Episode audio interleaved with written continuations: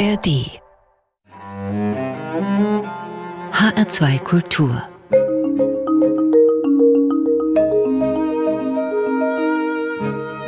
Doppelkopf Peter Kurzek ist der heutige Gast im Doppelkopf von HR2 Kultur, Gastgeber Ruthard Stäblein.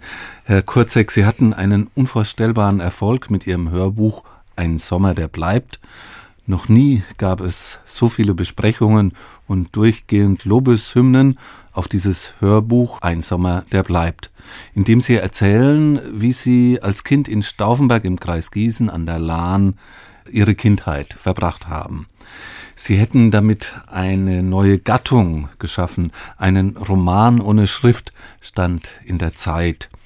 Ärgert sich der Schriftsteller Kurzek ein bisschen, wenn der mündliche Erzähler Kurzek so angepriesen wird? Warum so kompliziert und so komplex schreiben? Warum sich jahrelang quälen, wenn es einfach auch mündlich zu erzählen geht? Nein, ich ärgere mich nicht. Es ist wirklich zweierlei und das wusste ich von vornherein. Ich wollte dieses Erzählen immer versuchen und habe es gelegentlich in Rundfunksendungen auch schon gemacht. Und das unterscheidet sich für mich natürlich schon. Beides ist meine Arbeit natürlich, aber es unterscheidet sich schon von den Büchern. Es ist eben vor allem so, gut, man braucht nicht so lange. Für ein Buch brauche ich drei Jahre und für dieses Hörbuch habe ich fünf Tage gebraucht das ja auch einen ziemlichen Umfang hat gleichzeitig. Und äh, andererseits eben, es ist vielleicht der Unterschied wie zwischen Komponieren für einen Musiker und einem Live-Auftritt. Und man muss sich bei dem Live-Auftritt hineinsteigern und weiß, jetzt hat man die Möglichkeit und wenn etwas schief geht, dann ist es eben oder nicht gut genug wird, dann lässt es sich eigentlich nicht mehr ändern. Dann kann man bestenfalls sagen, wenn es mich nicht wirklich überzeugt, dann darf ich es nicht zulassen. Aber mhm. dann war es schon so, dass ich gemerkt habe, man, man, also man kann das durchaus machen und eigentlich habe ich auch vor, andere Geschichten noch zu erzählen. Wenn man das hört, ist man natürlich auch tief beeindruckt von diesem Erzählfluss. Gleichzeitig mit diesem Hörbuch Ein Sommer, der bleibt, erschien ja die Neuauflage ihres Romans Kein Frühling bei ihrem Hausverlag äh, Strömfeld hier in Frankfurt. Wo äh, liegt eigentlich dann der Unterschied? Die Thematik war doch mhm. ähnlich. Also ja. es ging beides mal um ihre Kindheit in Stauffenberg. Ort und Zeit sind ähnlich, aber als ich kein Frühling schrieb, da hatte ich auch ursprünglich die Absicht äh, oder dachte, es läuft darauf hinaus, dass man seine Kindheit aufschreibt. Aber nach den ersten Kapiteln die sich auch damit befassen, die also meinen Schulweg schildern und eine verlorene Tasche und, und äh, eben solche Episoden, die jeder zu seinem Leben zählt. Danach habe ich dann gemerkt, äh, es geht mir eigentlich mehr beim Schreiben, mehr um die Leute, von denen ich Leben gelernt habe, also die Leute im Dorf, die ja alle im Buch auch auftreten und es geht mir mehr darum, denen eine eigene Sprache zu verleihen, weil es Menschen sind, die in Büchern nicht vorkommen, weil es damals Menschen waren, die mit Fremden nicht reden konnten. Und gerade deswegen, finde ich, sind sie wichtig für die Literatur. Und dann ging es mir beim Schreiben so, dass ich gemerkt habe, jetzt sind es die Handwerker, jetzt sind es die Bauern, jetzt sind es die Bauern, die in der Fabrik arbeiten, jetzt sind es die Jugendlichen, jetzt sind es die Kinder, die Frauen im Dorf die alle, und ich denke, ich hätte auch ein Sommer, der bleibt, so nicht erzählen können, ohne vorher das Buch geschrieben zu haben. Also der Unterschied zwischen Komposition und Performance, den hatten Sie ja schon angedeutet. Ist es aber nicht so, dass in der Komposition selbst ein gewaltiger Unterschied liegt? Ich hatte den Eindruck, als ich Ihr Hörbuch Kein Sommer, der bleibt hörte, dass da ein uraltes Erzählprinzip zum Tragen kommt die Konstruktion beruht doch eigentlich auf dem Prinzip der Bibel, nämlich auf einer einfachen Konjunktion und, und, und. Ja. Während das Buch doch ganz anders funktioniert. Ja, natürlich. Im Buch gibt es Leitmotive und, und Themen und auch Gegen, wie, wie, wie soll ich sagen? Also wenn da jetzt von den Jugendlichen erzählt wird, von 13-Jährigen, von 9-Jährigen, die Indianer spielen, von 13-Jährigen, die wissen, dass sie in einem Jahr praktisch mit der Schule fertig sind und eine Lehre anfangen müssen und ganz genau wissen, sie wollen nicht so werden wie ihre Eltern und dann mit, mit 22 eigentlich heiraten sie und es bleibt ihnen nicht viel anderes übrig, so wie es damals war, dass einem das Leben als Kreis, eigentlich als Kreis vorgezeichnet mhm. war. Und dann gibt es da entgegengesetzt auch wieder beispielsweise die Geschichte der Frauen, die im Krieg im Grunde sehr viel mehr noch, weil die Männer ja nicht da waren, die Frauen sind mit den alten Leuten und den Kindern im Dorf zurückgeblieben. Und die mussten dann noch mehr Arbeit übernehmen, wenn sie satt werden wollten, wenn sie ihre Kinder satt kriegen wollten, als ihnen vorher ohnehin schon, schon aufgeladen worden war. Und als die Männer dann aus dem Krieg zurückkamen, aus der Gefangenschaft zurückkamen und in die Fabrik gehen mussten, weil sie mit ihren Bauernwirtschaften nicht mehr durchkamen, dann waren es auch die Frauen und es geht einem dann auf, wie viel man als Kind doch wahrnimmt, obwohl man es vielleicht noch gar nicht ausdrücken könnte. Aber das ist ja ein interessanter Vorgang.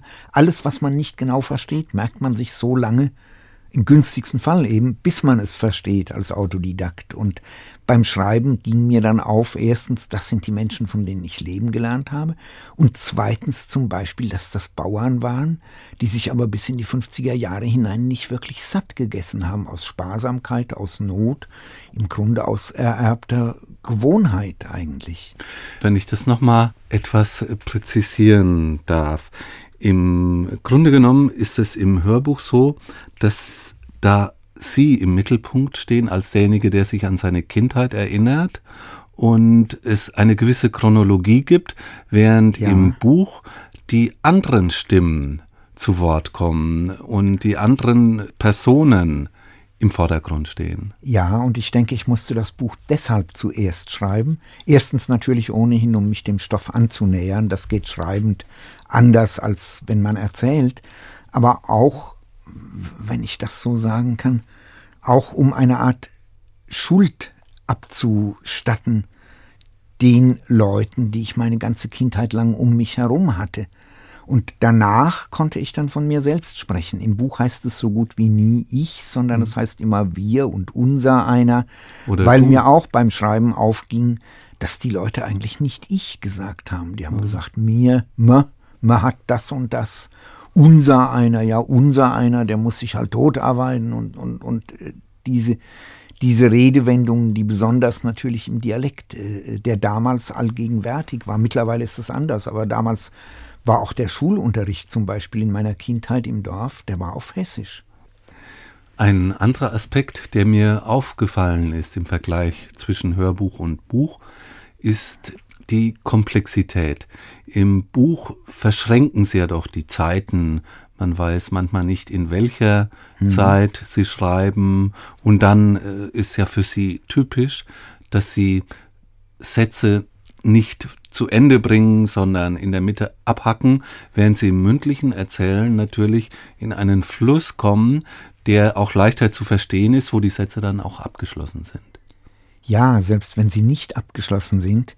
Ich glaube, was manchen Lesern im Buch fehlt, das ist die Melodie zu dem Satz.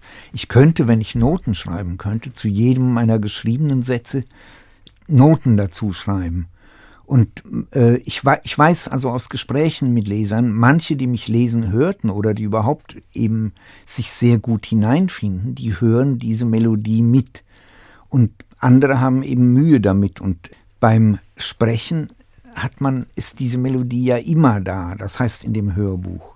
Deshalb, selbst wenn ich da Sätze umgangssprachlich unvollendet lasse oder so, wirken die äh, komplett, weil, weil es üblich ist in der Sprache, dass man Verben weglässt, mhm. zum Beispiel. Sie haben schon andeutungsweise darüber gesprochen, über diesen Umgang mit dem Mikrofon. Gelernt haben Sie, glaube ich, diesen Umgang hier im Hessischen Rundfunk. Ich habe zumindest in Ihrem Roman übers Eis gelesen, dass Sie damals 1984 hier in die Literaturredaktion von HR2 kamen zu Rosemarie Altenhofer. Ja. Und vielleicht darf ich das mal zitieren, diesen Satz. Mein Sendungsbewusstsein, denn es soll für den kommenden Sommer, das hast du dir und der Welt aufgelegt, deine erste Rundfunksendung und damit du dann weißt, dass du wirklich und auch im Sommer noch auf der Welt bist. Waren Sie da so aufgeregt damals? Äh, ich war nicht nur so aufgeregt, sondern in einer solchen Notlage vor allem. Aufgeregt war ich eigentlich auch, aber äh, ich hatte keine Wohnung, kein Geld, aber eine dreijährige Tochter, eine, eine na, fast vierjährige Tochter, viereinhalbjährige Tochter sogar. Und wusste auch nicht, wie ich zu Geld kommen sollte. Das Einzige, was ich wusste, war, dass ich an diesem Buch Kein Frühling, an diesem Dorfbuch weiterarbeiten will. Und so ein Buch kann einen völlig in Anspruch nehmen. Nur wenn man dann wirklich drei Tage keinen Pfennig mehr hat, dann merkt man, du musst diese Arbeit jetzt entweder liegen lassen oder äh, schon, schon bevor das Buch fertig ist, irgendwie, irgendwie verwenden. Und ich bin dem Harry Oberländer, einem Frankfurter Lyriker, begegnet. Ich kann, ich wusste, ich kenne ihn, aber sein Name fiel mir nicht ein und wir gingen ein Stück nebeneinander her. Und dann sagte er zu mir, du kannst doch, du kannst doch beim Rundfunk anfragen, bei Frau Rosemarie Altenhofer. Und dann eigentlich neige ich dann eher dazu, ich weiß nicht, aus Schüchternheit oder, oder auch weil man abgelenkt ist mit der Arbeit, das wieder zu vergessen. Aber ich war in einer Situation, wo ich jeden Abend meine Schuhe ansehen musste, meine einzigen, um zu sehen, ob die noch einen Tag aushalten. Und äh, ich glaube, ich habe dann bei Frau Altenhofer angerufen und wir haben einen Termin vereinbart. Sobald wir diesen Termin vereinbart hatten, war ich nicht mehr in der Lage, die Seiten, also die Seitenanzahl auszusuchen, von der sie mir sagte, zwölf Normseiten. Das waren damals etwa sieben Manuskriptseiten, sechs Manuskriptseiten bei mir. Und ich habe die ungeschickteste Stelle eigentlich ausgewählt, ohne Anfang und ohne Schluss. Und nachträglich jetzt wüsste ich zehn Stellen, also die man besser hätte vorzeigen können. Und bin dann zu Fuß hierher gegangen und glaube ich, ein, ein paar Wochen später habe ich auch tatsächlich meine erste Aufnahme, also meinen ersten Text selbst gelesen. Das war das erste Mal in meinem Leben. Und das hatte aber doch gewisse Folgen. Sie haben ja dann auch Hörspiele mitmachen können oder von Ihnen mhm, ja. wurden dann ja auch äh, Texte als Vorlage für Hörspiele genommen. Die hätte ich nicht geschrieben ohne die Ermutigung vom, vom HR, von Herrn Glocke damals weil, weil, naja, wenn man ein Buch angefangen hat, ist es am einfachsten immer weiterzumachen und dann sagt man lieber isst nur, nur zweimal in der Woche und, und kümmerst dich nicht ums Geld verdienen. Und dann sagte mir aber Herr Glocke, ja, äh, wir würden es wirklich gerne mal sehen, wie es aussieht, wenn Sie versuchen, ein Hörspiel zu machen. Der hatte Bücher vorher von mir gelesen. Und dann habe ich mir vorgenommen, 1985 im Mai, für den Mai, also im Voraus vorgenommen für den Mai, entweder ich versuche dann aus einem Kapitel ein Hörspiel zu machen, aus einem fertigen Kapitel von meinem Buch Kein Frühling, oder ich darf eine ganze Woche überhaupt nicht arbeiten. Das hätte ich nicht ausgehalten. Dann habe ich den Tisch abgeräumt, fand sehr schnell ein Kapitel, in dem Kinder auf einen Zirkus warten, Kinder im Dorf, und habe daraus ein Hörspiel gemacht. Und zu meiner eigenen Freude, weil es sonst ja praktisch äh, etwas war, was ich vorher schon geschrieben hatte. Zu meiner eigenen Freude habe ich schöne kleine Regieanweisungen dazu gemacht, damit es für mich auch noch was Neues enthält eigentlich. Und diese Regieanweisungen hat, der, hat der, der Regisseur Götz Fritsch dann zum Teil mitgesendet. Und dann hatten wir eben das Problem mit der Besetzung. Äh, die die Kinder, die der Rundfunk wahrscheinlich in seiner Kartei hat, die hatten alle zu glatte Stimmen dafür. Und dann fand sich ein Dorf an der Lahn, also Lahn abwärts, eigentlich gar nicht so nah bei Stauffenberg, wo die Einwohner einschließlich der Kinder seit Generationen eine Art Laienspieltradition haben. Und dort ging es dann. Also mir wurde es später erzählt, die Kinder haben wochenlang schulfrei bekommen. Das beeindruckt mich schon, dass wegen eines Textes von mir Kinder wochenlang schulfrei kriegen, wurden immer abgeholt vom HR. Ein alter Mann, ein 80-Jähriger, hat praktisch in der Rolle sich, ich habe später mit den Leuten gesprochen, sich selbst wiedererkannt sozusagen. Also mit dem sprach ich dann. Der sagte, der saß mir gegenüber, war, glaube ich, 86 oder so und sagt, ja, so leicht, nur indem man den Mund auf und zu macht, so leicht habe ich in meinem Leben noch kein Geld verdient.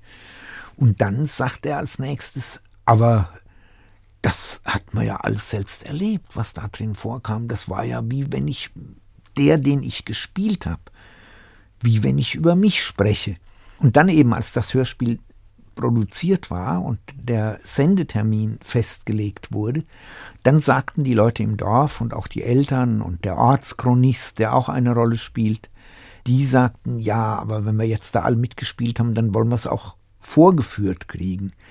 Und die haben so einen Hochzeitssaal, also einen Bäckerladen, das ist ein kleines Dorf, das heißt äh, Niederbrechen.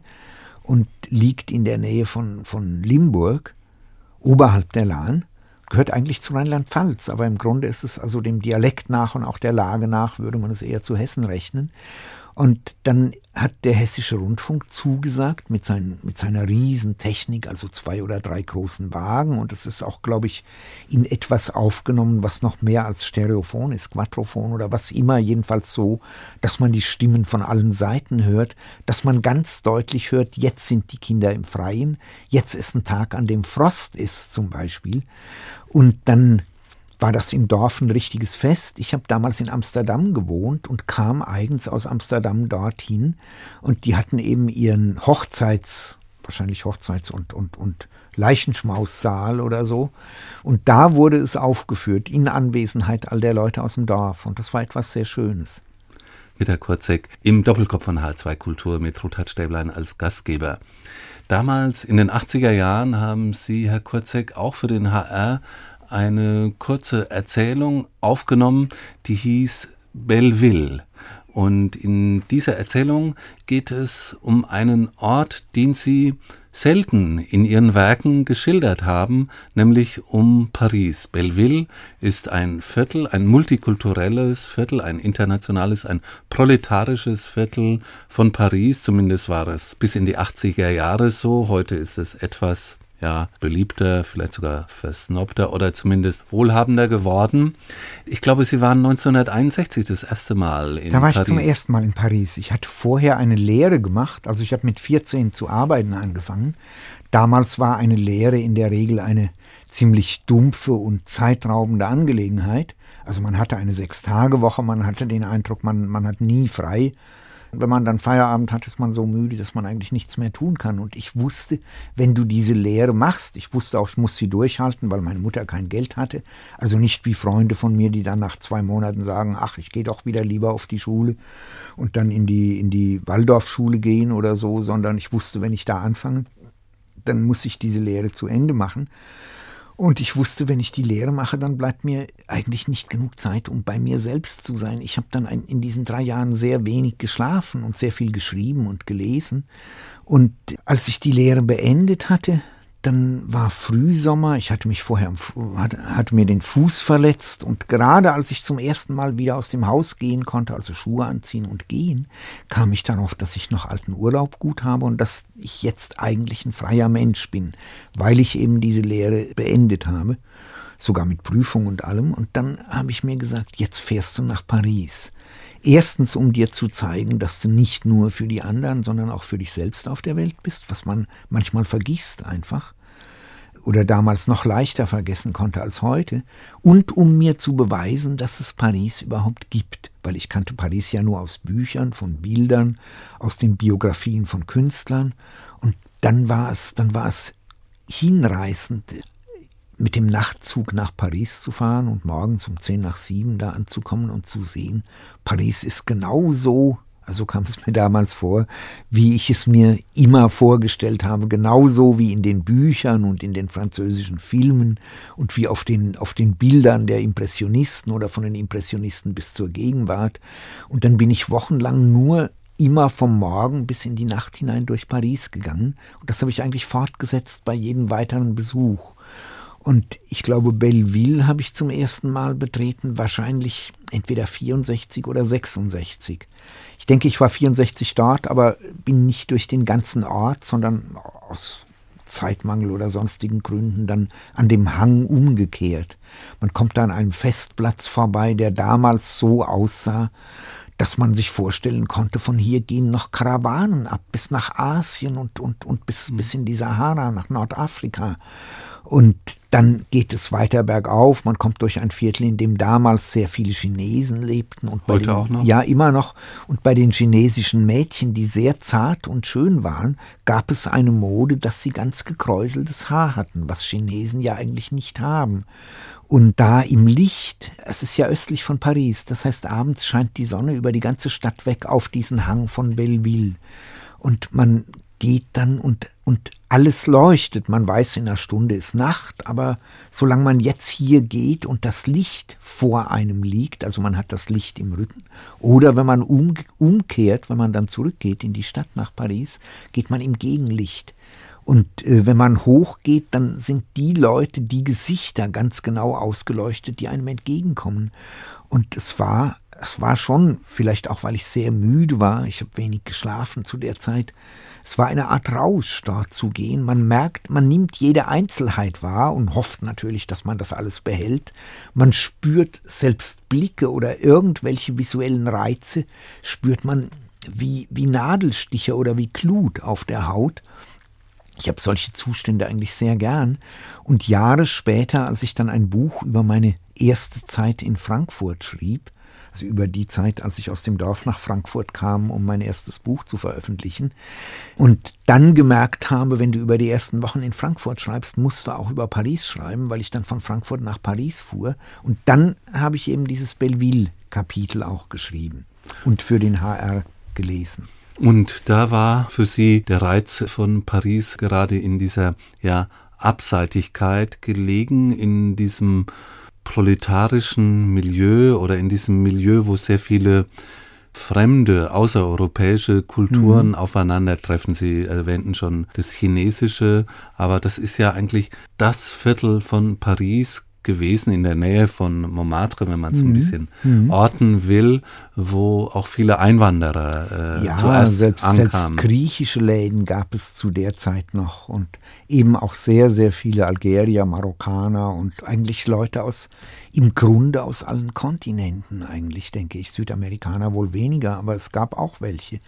Und man hatte vor allem den Eindruck, dadurch, dass alle fremd sind, sind sie eigentlich nicht mehr fremd, so ähnlich wie es einem manchmal hier in Frankfurt auch. In Frankfurt auf dem Flohmarkt zum Beispiel können Sie Menschen aus allen Ländern treffen, immer noch. Und die sprechen alle mehr oder weniger gebrochen Deutsch miteinander und sind eigentlich Frankfurter, also auf ihre Art auch. Und dieses Fremdsein, mhm das reizt sie eigentlich, dass sie selbst sich als Fremder fühlen, nicht richtig dazugehören, aber dennoch auf Begegnungen hoffen können und auch den Reiz des Fremden spüren. Ja, eigentlich fremd war ich immer von Kind auf, also spätestens seit, seit meinem dritten Lebensjahr, äh, als, wir, als wir nach Deutschland, nach Hessen kamen. Und dieses Fremdsein natürlich bestätigt einem nicht nur, dass man fremd sein darf, dass so etwas auch sozusagen legal ist, sondern dass also dass es überall auf der Welt Fremde gibt und dass jeder im Grunde seine Identität und das, was er unter Heimat versteht, und wenn es nur ein bestimmtes Licht abends auf diesem alten Festplatz am Fuß des Hügels von Belleville ist, dass er diese Art Identität natürlich nicht verlieren kann. Die schleppt man mit sich herum und letzten Endes ist es auch mit dem Grund, warum ich schreibe, dass ich versuche, diese Augenblicke oder diese Örtlichkeiten natürlich zum Leben, nicht zum Leben zu erwecken, die leben ja, aber sie, sie mit Sprache auszudrücken. Zu einem zweiten Leben mhm, zu erwecken ja. vielleicht. Äh, Kurzek, Sie haben natürlich auch Musik mitgebracht für den Doppelkopf von H2 Kultur. Was ist Ihr erster Musikwunsch? Das ist wohl Tom Waits Time. Und warum? Erstens, ich finde es einfach ein sehr, sehr schönes Herbst- oder Winterlied. Und zweitens, äh, weil die Zeit, die er besingt, für mich, äh, also natürlich, man macht die Erfahrung, die Zeit nimmt alles, aber vorher ist sie da und die Zeit ist etwas, auch die Vergänglichkeit, was mich schon mein Leben lang beschäftigt eigentlich und auch immer wieder dazu bringt, weiterzuarbeiten, zu schreiben. The smart money's on Harlem moon is in the street, and the shadow boys are breaking all the laws. And you're east of East St. Louis, and the wind is making speeches, and the rain sounds like a round of applause. And Napoleon is weeping in the carnival saloon. His invisible fiancee's in the mirror. And the band is going home. It's raining hammers, it's raining nails. It's true, there's nothing left for him down here. And it's time, time, time And it's time, time, time. And it's time, time, time that you love. And it's time,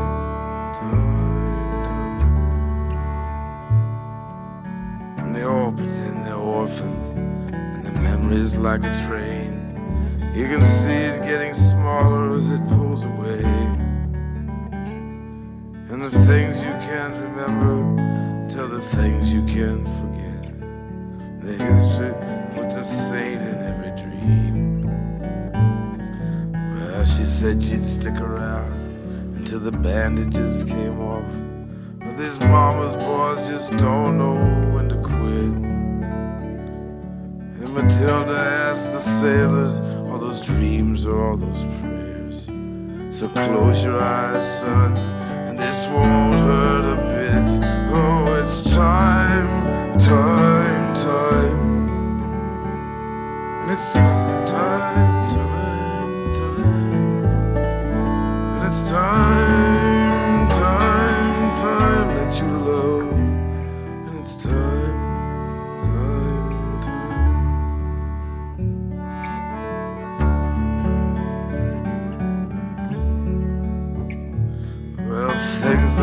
for a calendar girl. The boys just dive right off the cars and splash into the street. And when they're on a roll, she pulls a razor from a boot, and a thousand pigeons fall around her feet. So put a candle in the window and a kiss upon his lips as the dish outside the window like a stranger with the weeds in your heart. And pay the fiddler off till I come back again. Oh, it's time, time, time. It's time,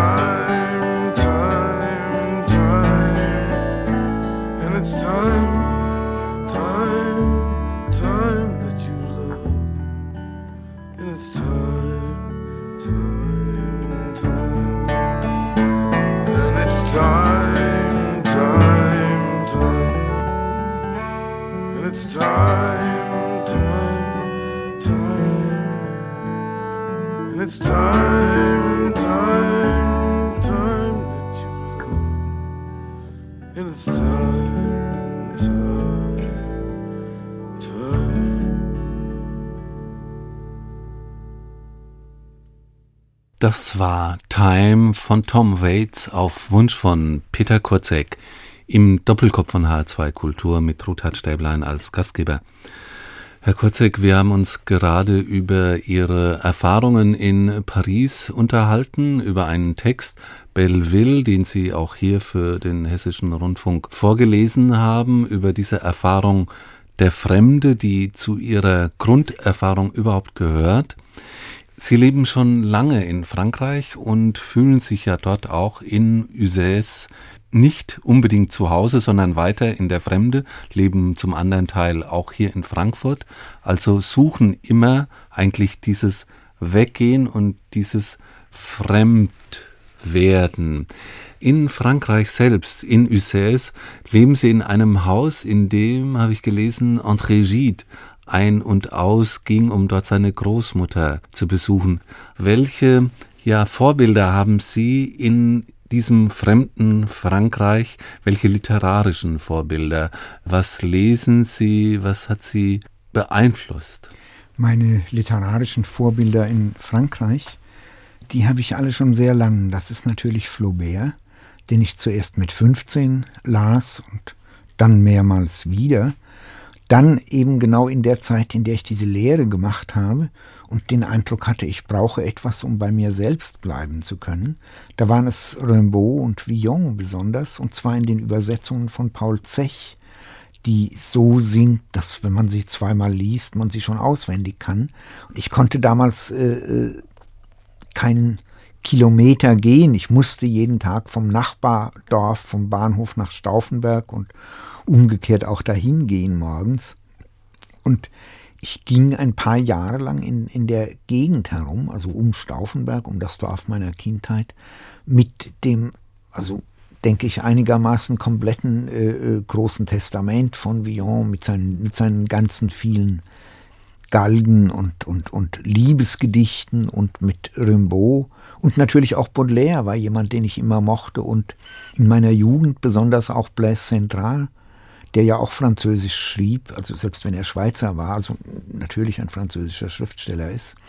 Ja, André Gide kam über viele Jahre gewöhnlich im Sommer für mehrere Monate seine Großmutter zu besuchen und äh, hat dann in dem gleichen Haus gelebt und manchmal geht es mir so, besonders wenn, wenn ich nachts, was selten der Fall ist, weil ich mich ja eher nach meinen Arbeitszeiten richte, wenn ich nachts sehr spät nach Hause komme, dann habe ich den Eindruck, ich begegne ihm noch in einem kleinen Innenhof, den es da gibt, über den man gehen muss, um zu meiner Haustür zu gelangen. Das ist ein ziemlich weiträumiges Haus.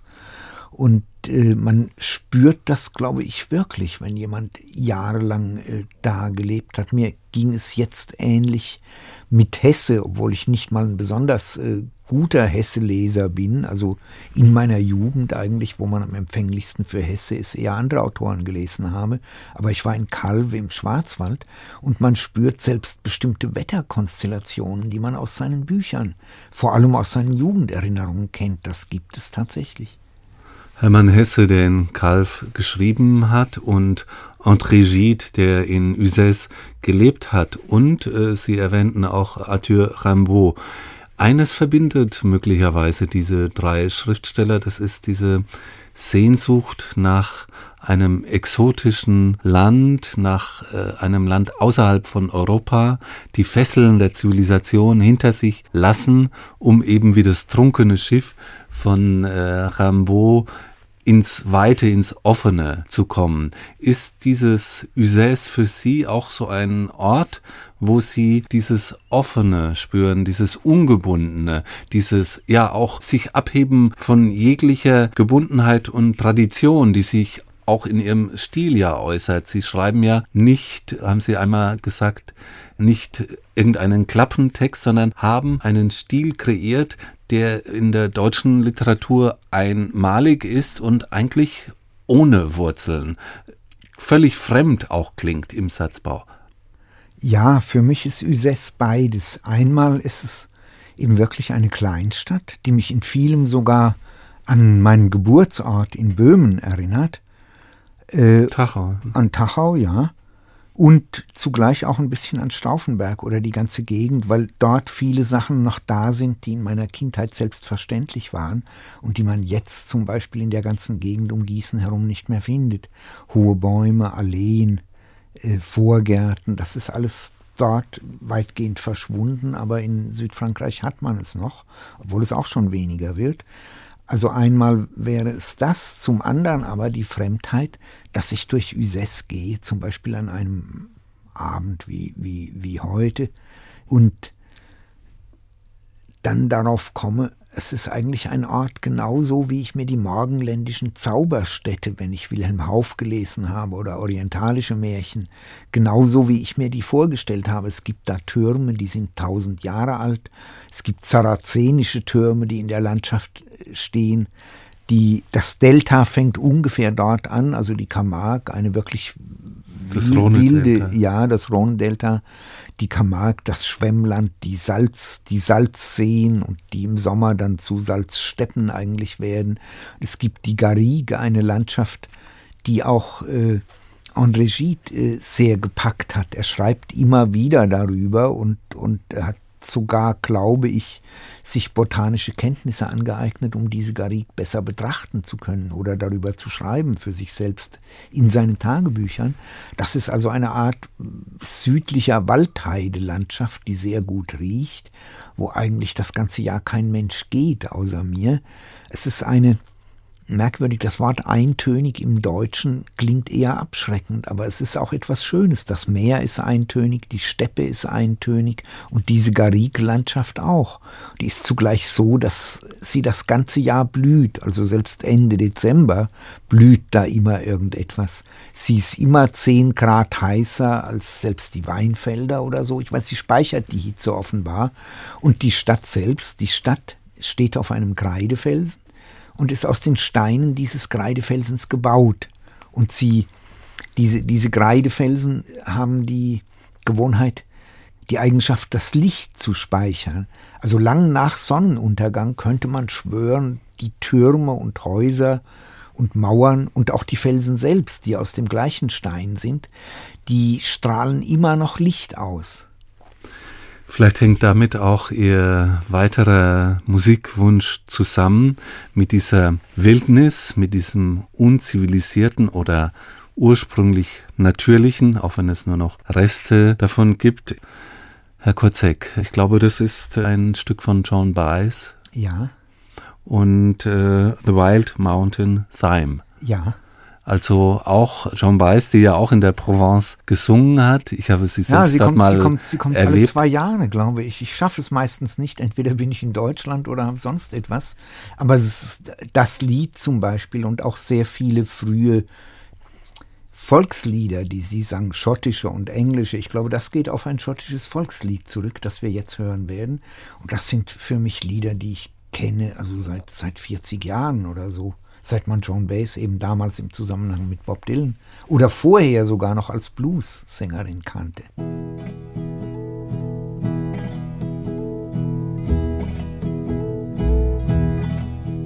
Oh, the summertime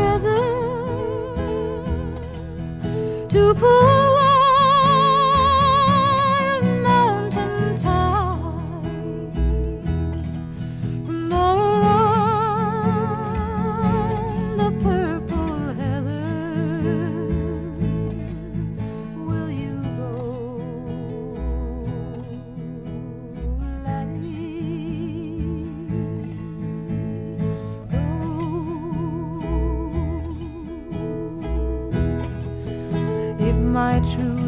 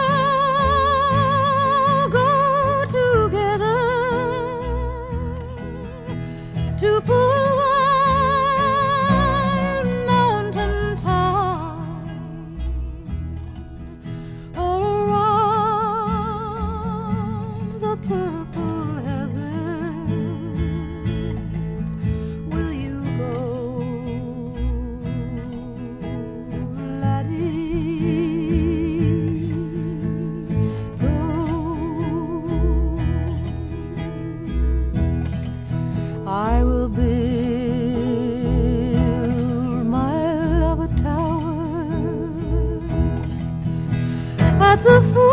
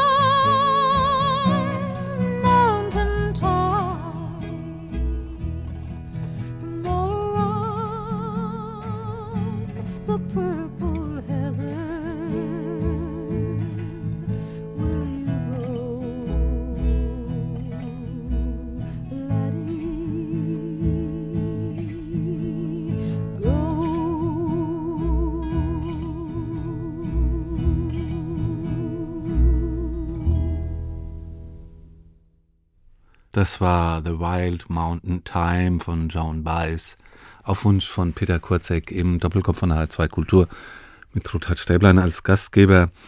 Herr Kurzek, diese wilde Thymianblüte der Provence, besungen von Jean Baez, rahmt eine gewisse Atmosphäre ein, eine Magie dieser Landschaft, die sie als Fluchtort gewählt haben.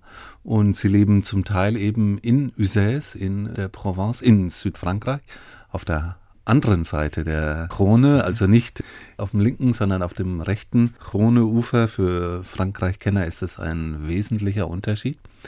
Aber sie leben auch in Frankfurt und sie sind 1977 bereits aus Stauffenberg nach Frankfurt gekommen, haben hier in Frankfurt ihre Bücher veröffentlicht. Was macht die Magie des Ortes Frankfurt aus?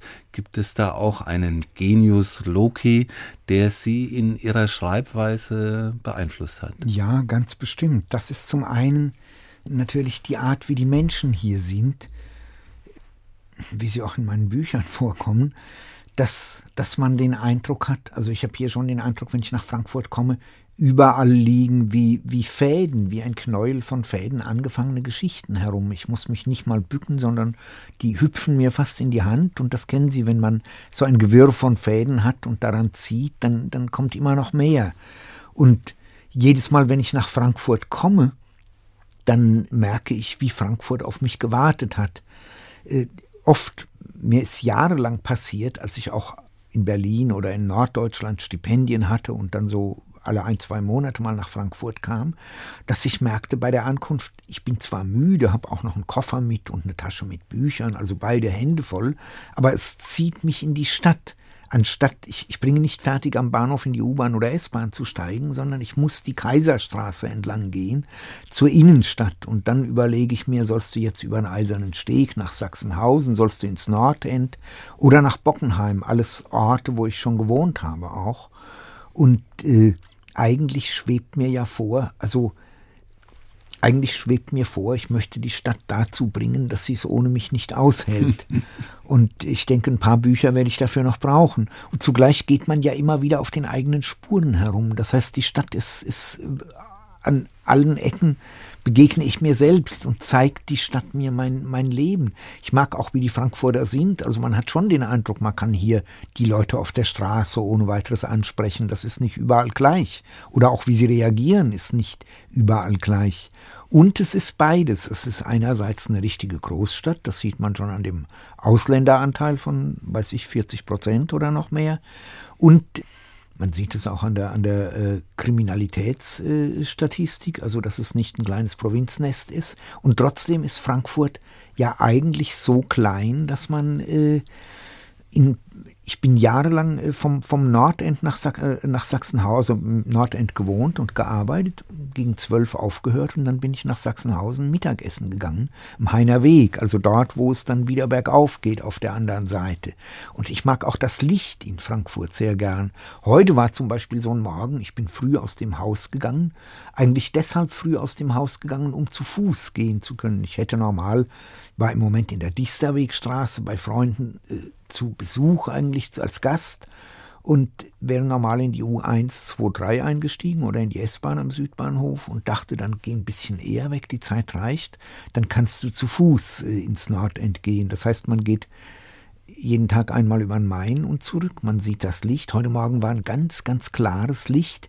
Ich habe Frankfurt oft auch so erlebt, dass es morgens noch im Dunst liegt, aber man sieht der Farbe des Dunstes schon an, heute kommt die Sonne durch. Und zuallererst ist sie dann am Schweizer Platz eigentlich. Also zwei Minuten, bevor sie überall ist. Herr Kurzek, sind Sie eigentlich ein Idylliker, weil Sie selbst in Frankfurt jetzt das Licht beobachten und das Schöne suchen und viele Buchtitel auch scheinen fast ein bisschen so das Idyllische des. Äh naja, ich weiß nicht, ich habe ein Buch über Frankfurt geschrieben, das heißt Das Schwarze Buch und ich glaube ein, wie soll man sagen, bittereres Buch, also wenn man das Wort mhm. bitter steigern will, über Frankfurt oder überhaupt über eine deutsche Stadt gibt es, gibt es eigentlich nicht.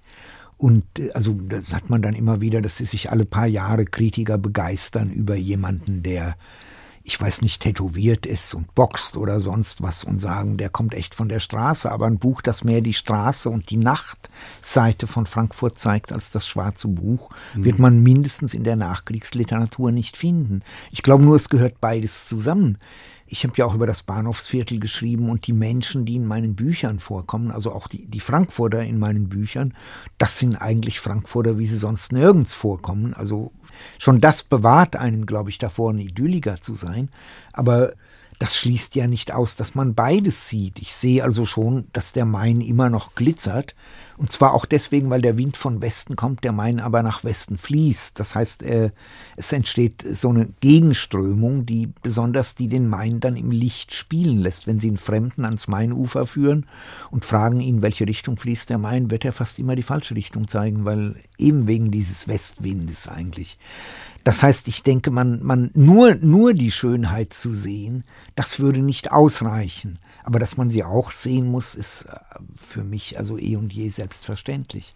Und zum Abschluss des Doppelkopfes von H2 Kultur mit Peter Kotzek nochmal die Frage wiederholt, inwiefern beeinflusst der Rhythmus dieser Stadt, mhm. sag ich mal ganz kurz, Ihren Satzbau? Ich glaube, sehr stark. Also nicht nur der Rhythmus der Stadt, sondern auch die Art, wie die Menschen sprechen.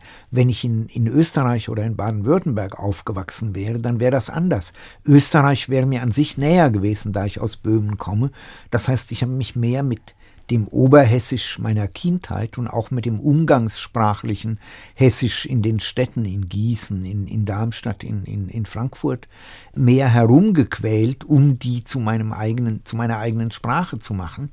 Aber äh, das ist ja auch so, dass das, was man nicht gleich kann, einen dann, wie soll ich sagen, also einen erstens immer weiter bei der Stange hält, einen beschäftigt und andererseits einen auch zu Höchstleistungen, wie ich hoffe, bringt dass also die Hektik der Stadt mhm.